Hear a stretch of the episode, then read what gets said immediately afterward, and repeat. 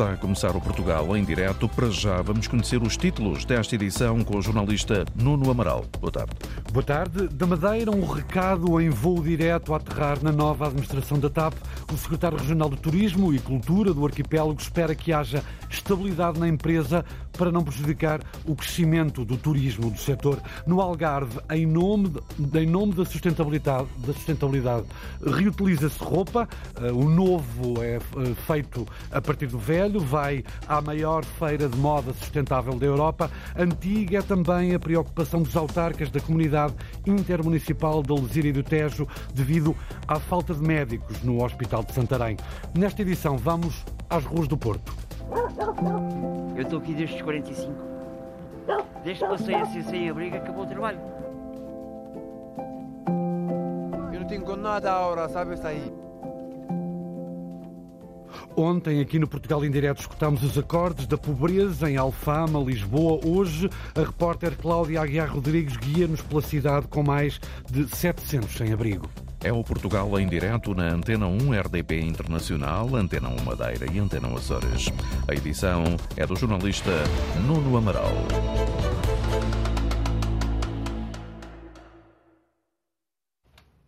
Dos Açores, há um lamento em tom de remoque. O secretário das Finanças uh, dos Açores uh, diz que não foi consultado sobre a saída de Luís Rodrigues da SATA para a TAP. Critica assim aquilo que diz ser a falta de sentido de Estado do Governo da República. Da Madeira sai também outro recado para aterrar na TAP, do secretário regional de Turismo e Cultura. Ele espera que uh, haja estabilidade na empresa com a nova presidência. Já sabemos, Luís Silva Rodrigues estava na SATA, foi escolhido escolhido para, para liderar a transportadora aérea portuguesa. Ora, Eduardo Jesus, o secretário uh, de Regional da Cultura e Turismo uh, de, da Madeira, uh, diz que é relevante a estabilidade para manter o crescimento da procura pela região. Esta alteração ocorre num momento particularmente importante, quer para a companhia, quer para o país e mesmo para a Madeira. Nós precisamos, acima de tudo, de consolidar o crescimento que tivemos em 2022 e naturalmente que estamos a contar com a companhia para esse trabalho que é naturalmente importante para, para ambos. Uh, desejamos à, à, à, nova equipa as melhores uh, facilidades no desempenho das suas funções e que esse desempenho corresponda exatamente àquilo que, que é necessário não só para a Madeira, mas para o país, porque a companhia, sendo uma companhia de referência, precisa de estabilidade e precisa naturalmente de entender o território de uma forma que seja hum, abrangente. E aí, naturalmente, que a Madeira tem uma, tem uma posição que gostaria de ver também salvaguardada.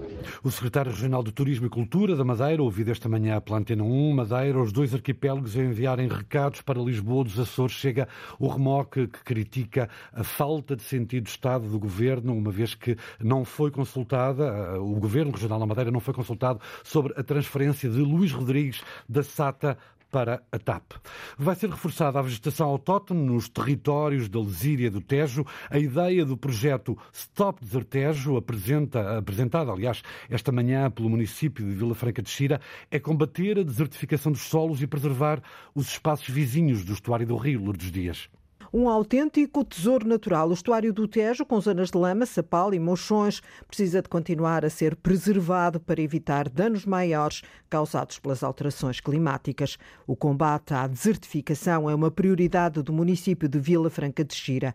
O autarca, Fernando Paulo Ferreira, apresentou hoje um plano que passa pelo reforço de vegetação para uma área de cerca de 14 mil hectares de terreno, disperso pelos conselhos de Alverca, Póvoa de Santiria e Vila Franca de Xira. Reforçar a vegetação autóctone nesta zona do Tejo, quer do lado da Lesíria, quer do lado eh, da margem direita, portanto a parte urbana de Vila Franca de Xira, do Conselho de Vila Franca de Xira, e iremos fazer uma gestão florestal com replantação e plantação de árvores e plantas autóctones, eh, fazendo uma gestão florestal mais adaptada a essas alterações climáticas, nomeadamente com o aumento da temperatura que se tem vindo a verificar. E, portanto, a ideia é mesmo restaurar uh, e fortificar ecossistemas, quer do lado uh, agrícola, por assim dizer, quer do lado urbano, com as cidades de Vila Franca, Alverca e Póvoa de Santiria,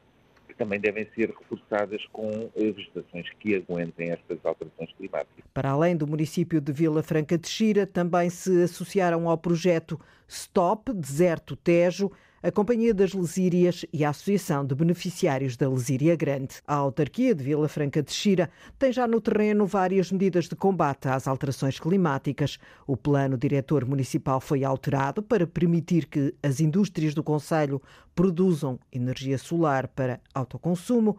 Fernando Paulo Ferreira sublinha ainda o importante papel do novo Porto da Castanheira. Viabilizamos também a construção do novo porto, o Porto da Castanheira do Ribatejo, que permitirá retirar centenas de caminhões que andam hoje nas estradas para poder substituí-los por barcaças no Tejo e, portanto, daremos aqui uma nova economia também ao Rio Tejo, com vantagens ambientais para o, para o, ambientais e de trânsito uh, para, para o nosso Conselho. Por agora, avança o reforço de vegetação autóctone na margem direita e esquerda do estuário do Tejo, um investimento de um milhão de euros. E passa por plantar vegetação autóctone nas margens do rio Tejo, na Lesíria. O projeto chama-se Stop Desertejo. O Presidente da Câmara de Lisboa vê como um sinal positivo, quase dois meses depois de arrancar o Plano de Saúde Lisboa mais 65, há 10 mil idosos inscritos, entre os 130 mil lisboetas com mais de 65 anos. Carlos Moedas assume que há freguesias em que o processo está mais atrasado e que é preciso divulgar mais a medida. Esta manhã, numa visita aos serviços sociais e clínicos da Câmara, o Presidente da Autarquia anunciou que, a partir de hoje, entra em vigor uma nova fase deste plano de saúde, Lisboa 65 mais, avançam os componentes de apoios gratuitos na área da oftalmologia, por exemplo, Arlinda Brandão. Bom dia, Como é que vai? Como Tudo está? bem, tudo. Muito gosto. Depois do acesso gratuito a uma teleconsulta ou a um médico ao domicílio, os idosos de Lisboa que se inscreverem no Plano de Saúde 65 mais e se forem beneficiários do complemento solidário, vão ter também acesso a partir de hoje a consultas de oftalmologia, optometria e a óculos, graduados sem terem que pagar. Vai ser nos serviços sociais e clínicos da Câmara, onde esteve hoje o Presidente Carlos Moedas. E depois levam logo os óculos daqui. Exatamente. Levam logo os óculos daqui. Ai, desculpa, agora pensei que me estava a dar uns óculos. Portanto, fazemos lá em cima a triagem das patologias, se tem glaucoma, é... se não tem, se tem cataratas, pois, exato, exato, qual é a graduação dos óculos. Exato. No caso dos óculos, encaminhamos para aqui nos óculos. Tá Portanto, o processo é todo muito, todo muito, muito célere e tá está tudo. Desde, é... desde a chamada, a partir do momento em que recebemos a chamada, é ativada logo a consulta, é feita a consulta e imediatamente vem para cá. Aqui nesta casa dos serviços sociais já podem usufruir dos óculos gratuitos que nós falamos. Portanto, as pessoas que são e que recebem um complemento solidário para idosos precisam de ter óculos telefonando ou para, para o número, que é o número de todos. Depois são dirigidas ou para aqui ou para a Santa Casa da Misericórdia e aqui podem buscar, onde nós vimos ali embaixo, uh, têm uma consulta e tivemos aqui a ver a equipa médica que é extraordinária. Foi aqui no edifício dos Serviços Sociais e Clínicos da Câmara que o Presidente Carlos Moedas assinalou os 10.300 idosos que já se inscreveram no Plano de Saúde 65 mais. Em cerca de dois meses aderiram 10.300 idosos em 130 mil lisboetas com mais de 65 anos. Não, não é pouco por várias razões. Primeiro, eh, porque nós, quando olhamos para esses 130 mil, essas 130 mil pessoas, há muitas que têm outro tipo de seguro de saúde. Eh, portanto, Lisboa tem, 60, tem 130 mil pessoas com mais de 65 anos. Muitas dessas têm outro plano de saúde. Depois, nós aquilo que vemos, e eu vejo isso nos várias, várias freguesias, é que há freguesias em que as pessoas têm uh, mais inscrições. Por exemplo, Marvila já tem quase 1.500 inscrições. E há um trabalho que é feito, que é simples, que é o trabalho que eu estou a fazer aqui, que é dizer às pessoas lá em casa para se inscreverem. As que têm mais de 65 anos e precisam. As farmácias, há mais de 175 farmácias em que as pessoas vão, é só ter o cartão de cidadão e inscreverem-se. Este plano 65 mais tem previsto também, entre os serviços de saúde gratuitos, o acesso a consultas de medicina dentária, de higiene oral e também a próteses dentárias para os idosos mais carenciados, o que está para breve, segundo a autarquia. E além deste tipo de ajudas, nestes tempos de crise, a Antena 1 questionou o presidente Presidente da Câmara de Lisboa sobre o aumento da procura de habitantes da capital eh, mais carenciados aos apoios de bens alimentares em várias zonas da cidade. Carlos Moedas garantiu que Lisboa está preparada para ajudar quem mais precisa e que para isso até mudou as regras do Fundo de Emergência Social.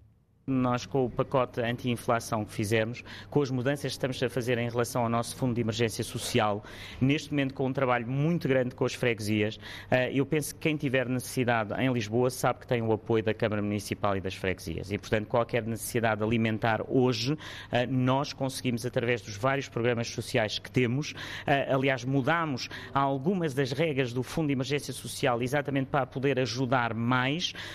Eu aí diria que Lisboa está muito à frente e, portanto, em relação a esses problemas que vão acontecer, exatamente porque a inflação, e nós vimos ainda que a inflação subjacente está a mais de 7%, portanto é um problema gravíssimo, as pessoas podem contar com a Câmara Municipal de Lisboa.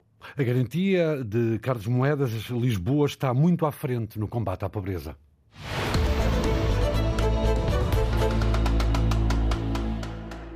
Vamos ao Porto. Património mundial é orgulho, com certeza. Falta pôr no pedestal, aqui não entra a pobreza. Entra, entra a pobreza neste património mundial. A crise desatualizou e pintou de negro a letra e a composição de Sérgio Godinho. Este aguenta aí, nas ruas do Porto, mais de 700 pessoas aguentam, vivem em situação de sem-abrigo. Ontem demos-lhe conta aqui no Portugal em Direto de um triste fado em Alfama, Lisboa. A repórter Arlinda Brandão levou-nos lá para ver, para ver, escutar o número crescente de novos pobres nas esquinas e ruas desses bairros da, de, no coração de Lisboa. Ora, no Porto, a ferida social, como lhe chamou Marcelo Rebelo de Sousa, cresceu 17%. Ludmila, por exemplo, vive debaixo de um, túnel, de um túnel no centro da cidade. João vive numa casa em ruínas junto ao Rio Douro. A repórter Cláudia Aguiar Rodrigues gravou histórias de uma cidade e de ruas que não aparecem nos mapas. A minha rua é um cartão, uma grande reportagem que vamos agora escutar um certo.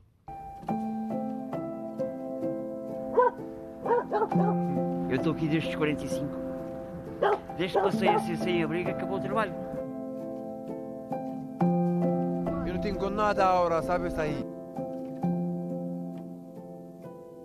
Esse amor de ping-pong, eu pega, pega, esconde, esconde. Ludmila tem um sonho.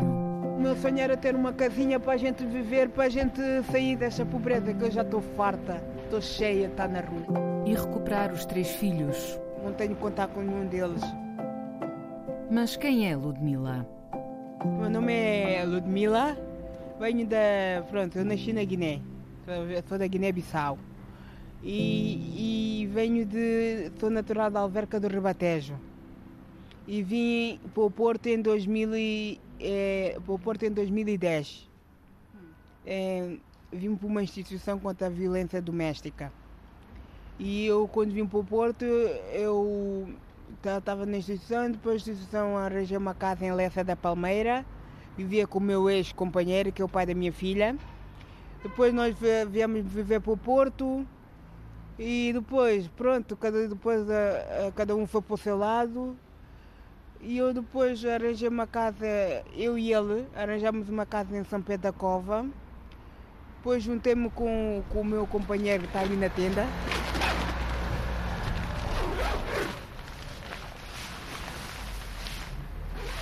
Cândido de joelhos faz correr o fecho da entrada da tenda que já foi azul. E há uma atrás. Fria, não é? Fria. Mostra o interior, onde os cobertores parecem roubar espaço ao corpo. E esta é para quê? Para vocês? É, não, é, é um colega nosso que está aqui também, por nós. E esta é para quê? É um casal também que está aí a viver.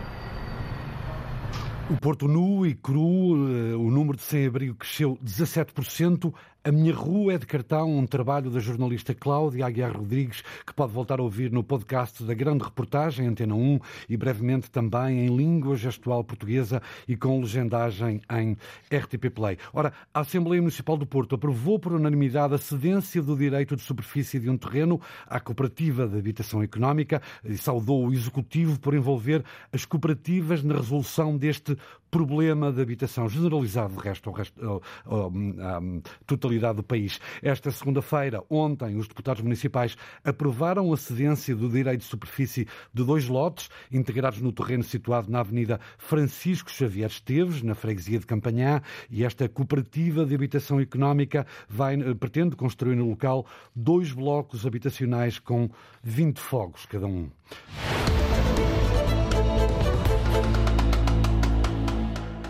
A preocupação é velha e mantém-se atual para lamento de populações e agentes políticos. A falta de médicos no Hospital de Santarém e nos centros de saúde é, belisca os autarcas da Comunidade Intermunicipal da Lesíria do Tejo.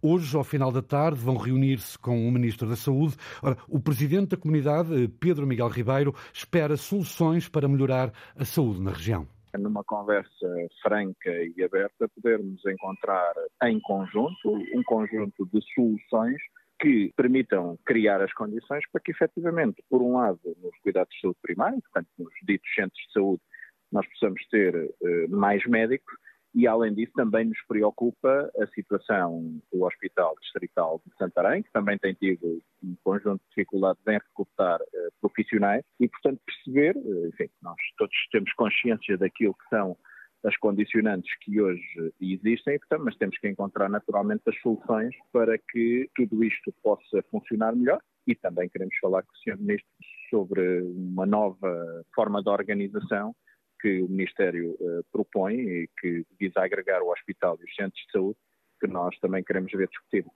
Pedro Miguel Ribeiro sublinha que, não havendo soluções, é preciso encontrar meios para levar os médicos para onde são necessários e esse papel cabe ao Estado Central. E entendemos que nós temos que encontrar as soluções que sejam de acordo com todos. Sendo certo que quando não há condições para ser de acordo com todos, o Estado tem que tomar outras medidas. Eu e alguns dos meus colegas também entendemos que outras medidas terão por passar por um caráter de obrigatoriedade, aliás, como aconteceu no pós-25 de Abril, quando o Serviço Nacional de Saúde foi criado, que se criou os médicos à periferia, e se calhar vamos ter que pensar em situações como essa. Os municípios de Algéria e do Tejo vão também discutir com o Ministro da Saúde os pormenores sobre uma nova forma de organização entre o Hospital de Santarém e os centros de saúde da, da região. Os trabalhadores da fábrica de calçado Eco, em Santa Maria da Feira, estiveram hoje concentrados à porta das instalações da empresa, foram alvo de um despedimento coletivo e olham agora com incerteza em negrume para o futuro. A repórter Isabel Cunha falou no local com alguns destes trabalhadores despedidos. Já ouvíamos muitos rumores e ontem fomos surpreendidos com um despedimento coletivo. Marisa, 44 anos, operadora de costura, é um dos 23 trabalhadores que ontem ficou a saber que não volta a trabalhar na Eco Portugal. A empresa alega reestruturação. Marisa tem dúvidas que seja esse o motivo. Acho que é má gestão da firma porque alegam que não há trabalho.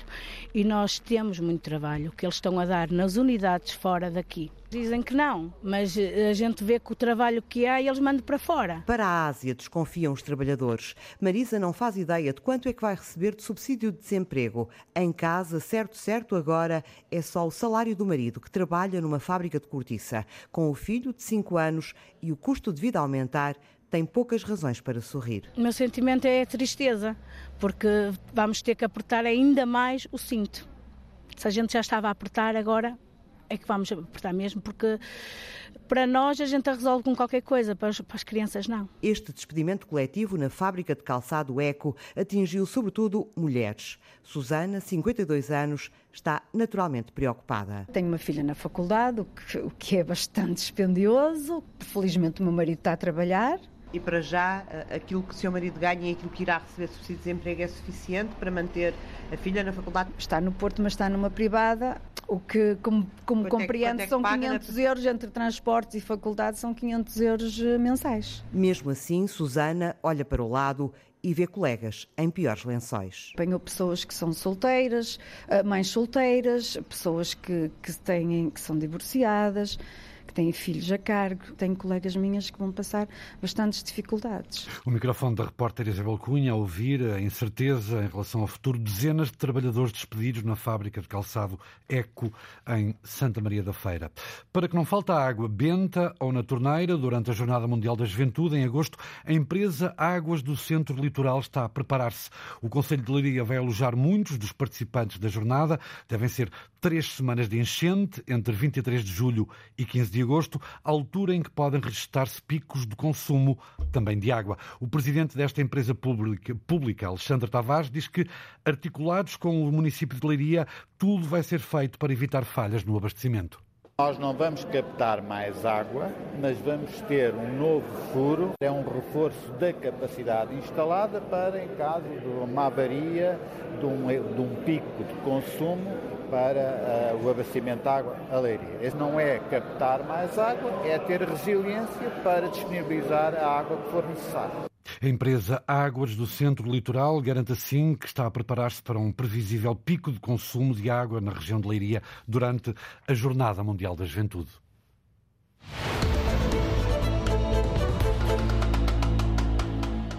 Castelo Branco despede-se do poeta António Salvado, autor de mais de 80 títulos. O poeta albicastrense foi traduzido em várias línguas, mas foi também ele autor de traduções de português, eh, para português de poetas espanhóis. António Salvado, um serrano que desperta. Em cada madrugada, persigo o saltitar do teu sorriso, da tua voz semi-silenciosa. Persigo o teu olhar distante, aqui, em todos os instantes, quaisquer horas. Tu és um livro aberto, um corpo esguio, tão franzino, porém sempre fogoso. E não consigo ler, dia após dia, se jamais será meu, completo, todo.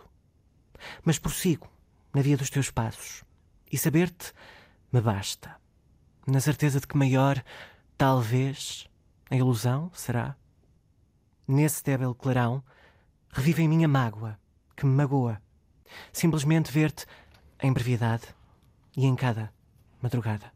Em cada madrugada, um dos muitos poemas de António Salvado, dito pela voz eh, e pela lira do jornalista João Caraceiro. Salvado morreu ontem, aos 87 anos. Ora, em Castelo Branco já foi instituído um Prémio Internacional de Poesia, eh, que liga eh, o nome deste poeta à cidade. O presidente da Câmara, Leopoldo Rodrigues, explica ao jornalista Nuno Carvalho que a morte do escritor e estudioso é uma perda para Castelo Branco e para a cultura.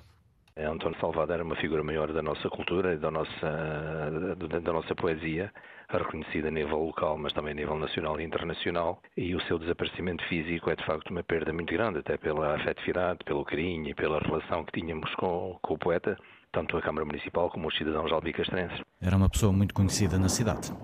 Sim, é uma pessoa muito conhecida na cidade. Ele foi diretor do Museu Francisco Tavares Proença Júnior, foi professor no ensino secundário, foi professor também no ensino superior e é de facto um poeta de referência, com muitas obras editadas. Eh, nós em Castelo Branco lançámos, era eu na altura presidente da Junta de Freguesia de Castelo Branco, lançámos um prémio internacional, o Prémio Internacional António Salvador de Cidade de Castelo Branco, que é um prémio que tem características especiais, é um prémio que se destina a autores de língua portuguesa e também de língua espanhola, com dois, eh, com dois prémios nesse sentido. Foi um prémio que teve uma enorme participação logo na primeira edição, já vai na terceira edição.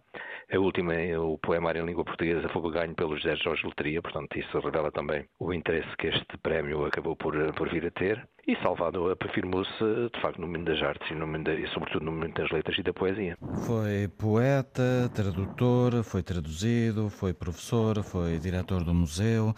É capaz de destacar alguma faceta dessa, dessa obra? Eh, no que diz respeito, por exemplo, à sua intervenção enquanto diretor do museu, ele, no tempo que esteve à frente do museu, transformou o Museu Francisco Tavares Proença Júnior. Uh, passou de um museu pouco conhecido para um museu com um grande significado a nível local, mas também a nível nacional. Conseguiu congregar à volta dele, enquanto diretor, um conjunto significativo de personalidades. E depois, no âmbito da, da poesia, sim, ele tem, não tem nenhum poema de memória que, que, lhe possa, que lhe possa citar, mas temos, sobretudo, uma relação, uma relação com a cidade, com as pessoas, muito alocada nesta questão da poesia e, da, não apenas da sua poesia, mas também da poesia de outros. Ele teve, e esta é uma das coisas que marcam a, o percurso de António Salvado, que foi o estudo que fez, um estudo muito aprofundado também de uma outra figura ímpar da, da, da cultura albicastrense, que é o, o, poeta João Ruiz, o Amato Lusitano também, que ele, Amato Lusitano, que ele estudou de forma muito aprofundada, eh, foi um dos grandes divulgadores, ele lançou também um estudo de medicina da beira interior, que de forma ininterrupta todos os anos estudam o Amato Lusitano e a obra do Amato Lusitano. Portanto, além de poeta, era também um intérprete de outras poesias eh, que ele fazia como ninguém. E tem um Prémio Internacional de Poesia em Castelo Branco, terra natal de António Salvado, que morreu ontem aos 87 anos. Mais uma terça-feira, dia para mais um O Vinho Não Cai do Céu. Esta semana há para ouvir uma grande entrevista com o Mário Sérgio, o homem por detrás do projeto da Quinta das Bagueiras, na Bairrada, que produziu, por exemplo, Pai Abel ou Avô Fausto. A canção Teresa Gomes explica o que é e para que serve um escansão. A harmonização destes sabores e perspectivas é orquestrada pelo jornalista Alexandre David.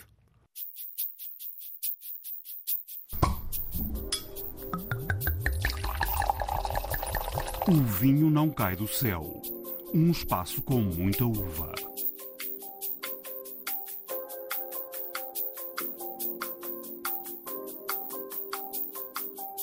Todos os produtores acham que têm o melhor vinho e que, como têm o melhor vinho, está vendido por natureza, o que não é verdade. É um empregado de mesa vocacionado para o serviço de vinhos. Isso é a descrição de um escansão de forma clássica. O pai tem 85 anos, levantou-se hoje, agora com este frio todo, levanta-se um pouquinho mais tarde, mas às 9 e meia já estava em cima do trator e neste momento anda na vinha ainda a labrar. Nem todos uh, nos apresentemos como escansão, mas preferimos usar a palavra sommelier. Olá, sejam bem-vindos a mais uma edição de O Vinho Não Cai do Céu. Já ouvimos as vozes de Teresa Gomes e Mário Sérgio, uma escansão e um vitinicultor engarrafador, como gosta de ser chamado, que faz os vinhos da bairrada Quinta das Bajeiras. São os dois convidados para hoje.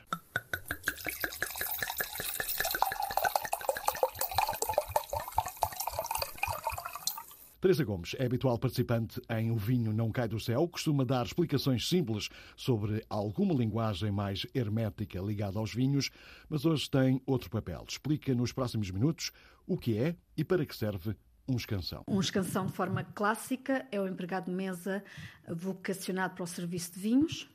Logo também estará uh, a cargo dele uh, as reuniões com, com, os vendedores de vinhos, a seleção de vinhos, a prova de vinhos, a criação da carta de vinhos, profundo conhecimento da emenda, para assim depois na sala com o restaurante aberto, a poder uh, sugerir da melhor forma o vinho em função da comida ou a comida em função do vinho.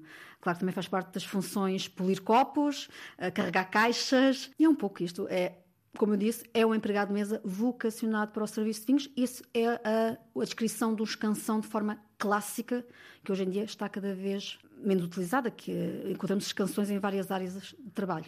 Pois o, conceito, a ideia que eu tenho é que o conceito de escansão está um bocadinho perdida, já ninguém sabe muito bem para que é que é, o que é que é, o que é que faz, não? Uh, talvez, e talvez por isso nós uh, nem todos uh, nos apresentemos como escansão, mas preferimos usar a palavra sommelier, porque embora seja de origem, pronto, seja em francês, é, nos países de língua inglesa o sommelier é o profissional de vinhos. Não só o empregado de mesa vocacionado para o serviço de vinhos, mas também quem trabalha numa garrafeira, quem trabalha num, num, departamento de comidas e bebidas de um hotel, alguém que lida com vinho, até mesmo em alguns casos, e muitos master sommeliers são uh, consultores e trabalham para leiloeiras, por exemplo. Um profissional que trabalha com vinho, com vinho na garrafa, Uh, e o mercado inglês, os países ingleses realmente têm um pouco mais de abertura para o que significa ser sommelier. E como tal, eu também, durante muitos anos, me identifiquei como sommelier e apresento-me como tal e também ainda continuo a fazê-lo. Embora em Portugal, como disse há pouco, também cada vez mais há mais canções que estão fora do restaurante e que têm as suas distribuidoras, ou que trabalham para distribuidoras, ou que têm a sua loja de vinhos, ou mesmo que trabalham para produtores e representam essas mesmas marcas como embaixadores. E, e se, eles têm que encontrar esse tipo de alternativas, porquê? Porque no mercado de trabalho normal, que seria um restaurante a fazer sugestões, uh, é difícil entrar, só mesmo nos restaurantes de topo, ou, ou, como é que isso funciona? Bem, isso seria uma pergunta a fazer a eles. Uh, eu nunca passei por restaurante, a minha formação base foi bar, depois estive numa loja, uh, contudo, posso responder em replicando aquilo que outros escansões me dizem e comentam comigo, escansões que trabalharam em restaurante e que neste momento não estão em restaurante. Uh, eu diria que a maioria há aqui um algo, há aqui uma razão para o abandono do restaurante e seguir por outra via, mas continuando a trabalhar com vinhos, que é o desgaste físico que é as longas horas, os fins de semana em trabalho e mais cedo ou mais tarde a, a pressão familiar. Eu queria também ter um pouco de tempo para dedicar à família e também um pouco de descanso. A vida de escansão em Portugal, segundo a escansão, Teresa Gomes. Os mágicos a palavra aos produtores e enólogos que nos levam ao céu. E agora seguimos para a Bairrada. Foi lá que encontramos Mário Sérgio. É das mãos dele que saem os vinhos Quinta das Bageiras. Sentado na sua adega em fogueira, sem galhos, começa por recordar os primeiros vinhos. Um vinho de 87 feito pelo meu pai e pelo meu avô, que se calhar foi eh, aquilo que mais influenciou virar vitivinicultor engarrafador. Pedi ao meu pai e ao meu avô para não vender esse vinho, que eles vendiam, normalmente vendiam às caves da região, e ficou esse túnel desse 87 que depois ganhei um prémio e isso tudo entusiasmou para que realmente eu continuasse a fazer vinho. Ainda tem amostras desse primeiro vinho e tem orgulho naquilo que fez ou as coisas não correram tão bem como, como queria?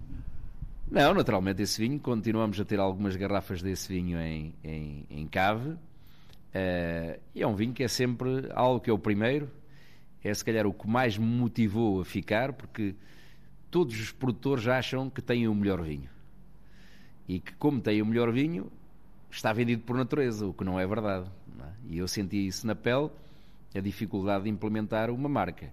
Agora, esse vinho continua a ser um vinho com uma história e que sempre que olho, ele, sempre que olho para ele na, na cave, olho com aquela ternura de que me ajudou a começar.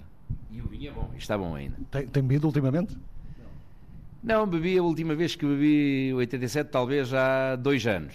E estava em grande forma, portanto nós achamos sempre que, às vezes nestes vinhos da barrada, achamos sempre que, epá, eh, se calhar daqui por um ano ou dois entra em queda.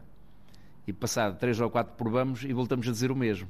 Os vinhos da barrada têm muita longevidade e eu costumo dizer que a barrada tem uma particularidade muito importante. Eu costumo dizer que a diferença entre um vinho muito bom e um grande vinho é uma coisa muito simples. Um vinho muito bom é aquele que nós bebemos hoje e gostamos muito. Um grande vinho é o mesmo vinho que nós bebemos daqui por 20 anos e gostamos muito. Já, já vamos a, a, a, essa, a essa, parte. Eh, o nome eh, Quinta das Bageiras tem a ver com, com o nome da quinta eh, onde estão os vinhos ou tem outra explicação qualquer? Não, tem a ver fundamentalmente uma área de vinha que, que, que nós temos e que era a área de vinha predileta do meu avô. Então o meu avô ia todos os dias de bicicleta para as vinhas e aqui as pessoas na aldeia diziam: Olha, lá vai o seu Fausto para a quinta dele, para as Bageiras e tal. Portanto, quando decidimos ter uma marca de vinho, pensámos o nome que haveríamos de dar. E o que nos ocorreu foi a vinha que nós tínhamos na altura, uh, mais emblemática para o meu avô, e, e, surgiu assim o Quinta das Bageiras, porque na altura apareceram os chamados muitos vinhos de quinta, um bocadinho a cópia do que existia em Bordeaux, que é o, o Chateaus, embora uh, na Barrada e Quinta, o termo Quinta pressupõe uma área vedada e só essa área. Não é o nosso caso. Portanto, o nosso caso, nós somos vitivinicultores e engarrafadores, portanto, não compramos uva, não compramos vinha, não compramos uh, vinho, mas temos uh, várias parcelas porque os solos da Barrada são muito heterogéneos, muito diferentes de sítio para sítio e, portanto, nós preferimos ter nos melhores sítios, o que inviabiliza muitas das vezes termos de uma forma contínua. O Mário tem o pai Abel, o avô Fausto, uh, vindos com, com, com, nomes dos seus familiares. O sucesso conseguido tem a ver com, com este espírito familiar ou, ou, é conseguido apesar deste espírito familiar? Tem, tem sido muito conseguido por este espírito familiar, naturalmente. Uh, o meu avô ainda trabalhou comigo 10 anos e, sem esse suporte, grande suporte que era o trabalho dos meus pais, e dos meus avós ainda na altura, mas muito mais dos meus pais, como é lógico, os meus avós já tinham alguma idade quando eu comecei. Sem isso não era possível. E, portanto, eu sempre pensei que não conseguiria fazer um projeto que não fosse um projeto de família, que não fosse um projeto onde eu conseguisse congregar todas as pessoas e que todas as pessoas acreditassem no projeto. Os nomes, eh, como disse, que surgiram, o primeiro que surgiu foi Pai Abel, ou Fausto, se calhar a irreverência do meu avô, o vinho também nasceu de uma forma um pouco irreverente, mas o Pai Abel foi muito pensado, tem muito a ver em homenagear a minha família também, porque uh, eles acreditaram no projeto. Portanto, eles, todas as pequenas economias que tinham, colocaram-me, entre aspas, nas mãos, porque o projeto não é só meu, é da família, mas uh, arriscaram tudo no, na minha na minha ideia do que eu queria fazer uh, em termos agrícolas. E, portanto, isto, mais do que uma homenagem, é agradecer-lhe por realmente terem confiado em mim e continuarem toda a família, penso eu, até hoje, a confiar um bocadinho. Eu sou só o rosto mais visível do, do projeto, mas isto é um projeto de, de, muito trabalho e de muitas pessoas a trabalhar em prol desse projeto. Mário Sérgio fala do pai Abel e, tal como o avô Fausto, são nomes de vinhos saídos da Quinta das Bageiras, na Bairrada. Chega assim ao fim mais uma edição de O Vinho Não Cai do Céu. A versão mais alargada pode ser ouvida em podcast, em RTP Play, Spotify e também Apple Podcast. Saúde e boas provas. Está tudo dito, o Vinho Não Cai do Céu, da autoria do jornalista Alexandre David.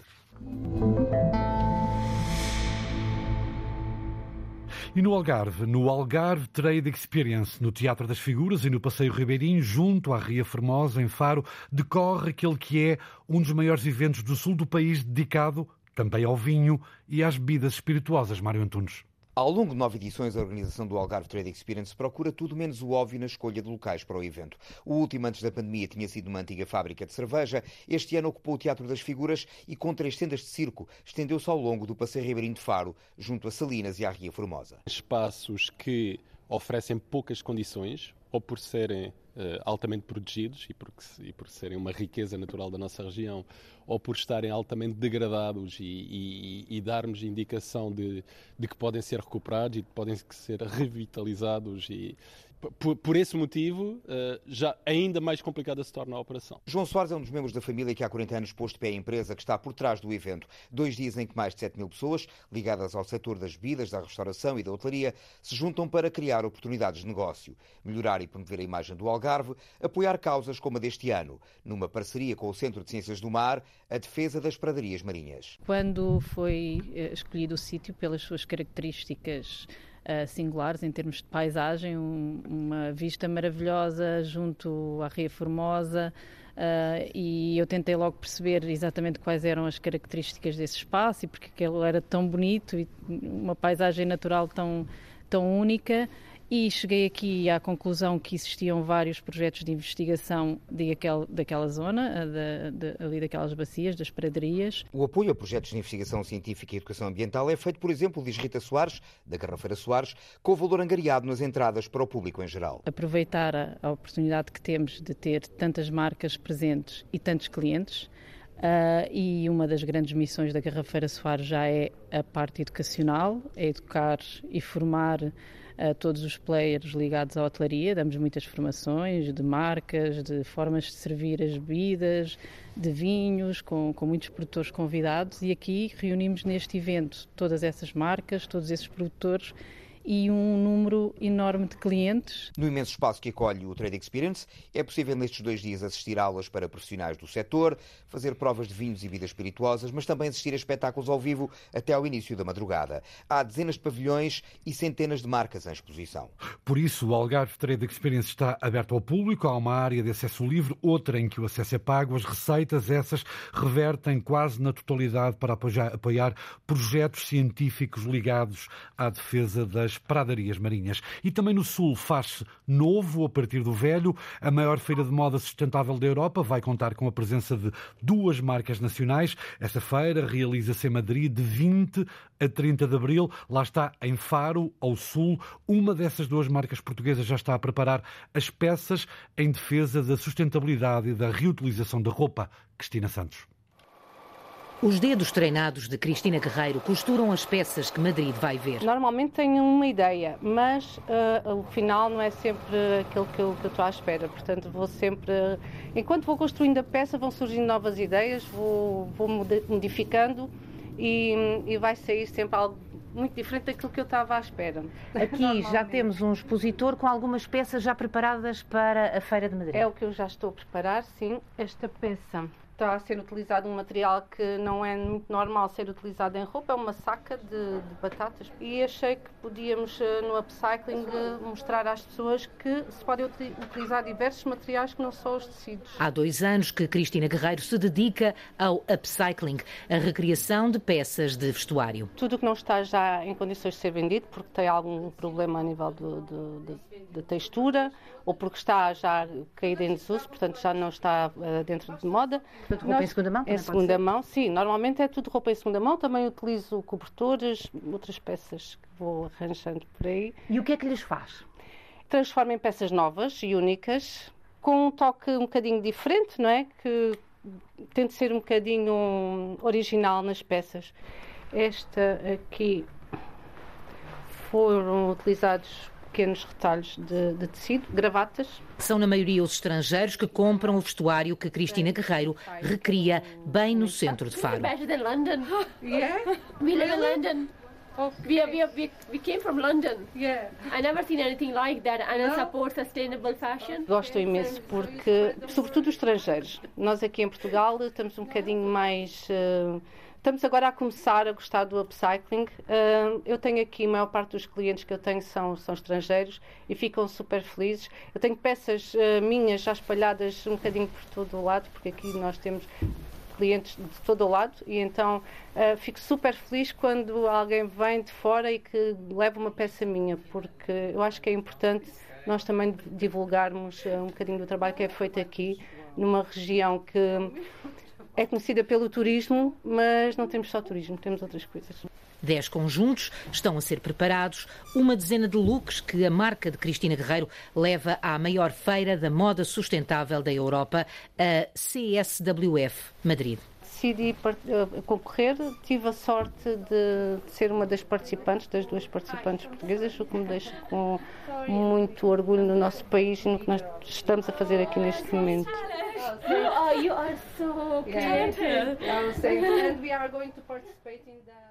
do Algarve até Madrid, a maior feira de moda sustentável da Europa, em Faro, a partir de roupa velha, faz-se roupa nova. Passo a passo, pé ante pé. Já começou a caminhada de Carmo Evans, a mulher que vai percorrer a Ilha da Madeira, a pé, com o objetivo de divulgar a doença de Crohn e de juntar apoios para a criação de uma associação madeirense da doença do intestino. O repórter Nélio Freitas acompanhou a partida esta manhã.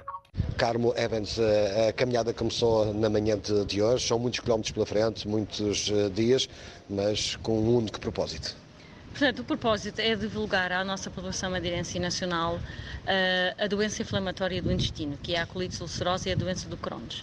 É, foi uma ideia minha, que já sou, uh, portanto, sou uma doente há 30 anos e prometi fazer esta caminhada para ajudar a população madeirense na divulgação e na compreensão do que é a doença inflamatória do intestino. E nessa mochila leva muita força de vontade? A mochila vai cheia de esperança, vai cheia de força de vontade, vai cheia de. São muitos quilómetros, muitos dias a andar, todos os dias, mas é para uma boa causa e vou com muita força e muita, muita força nas pernas. E esta caminhada tem também um sonho por trás. Sim, tem um sonho muito importante que é gostava imenso de criar a Associação Madeirense da Doença Inflamatória do Intestino. Por isso, peço a alguém que me está a ouvir que tenha força de vontade, que por favor entre em contato comigo para nós criarmos uma associação para nós madeirenses, porque existe uma associação portuguesa, mas gostava que fosse também aqui na, na minha ilha onde eu nasci. Espera ter mais acompanhantes ao longo desta caminhada? Sim, faço um apelo aqui à população, que, quem desejar uh, uh, me acompanhar, que o faça. Todos os dias no Face vai ter uma uh, informação, tanto no, no, dia anterior, a divulgação de, do, do passo seguinte. Portanto, a caminhada, a que horas e onde é que eu vou estar no dia a seguir. A doença não é silenciosa, mas aqui está a Kerman Evans a dar os primeiros passos nesta caminhada que vai levá-la à volta da ilha para dar voz a todos aqueles que sofrem da doença do intestino. E sempre que possível, essa caminhada vai ser feita junto ao Atlântico. Aqui no Portugal em Direto caminhamos também pelas ondas da rádio amanhã, por entre vários temas. Há no menu o GPS da cultura. Até lá.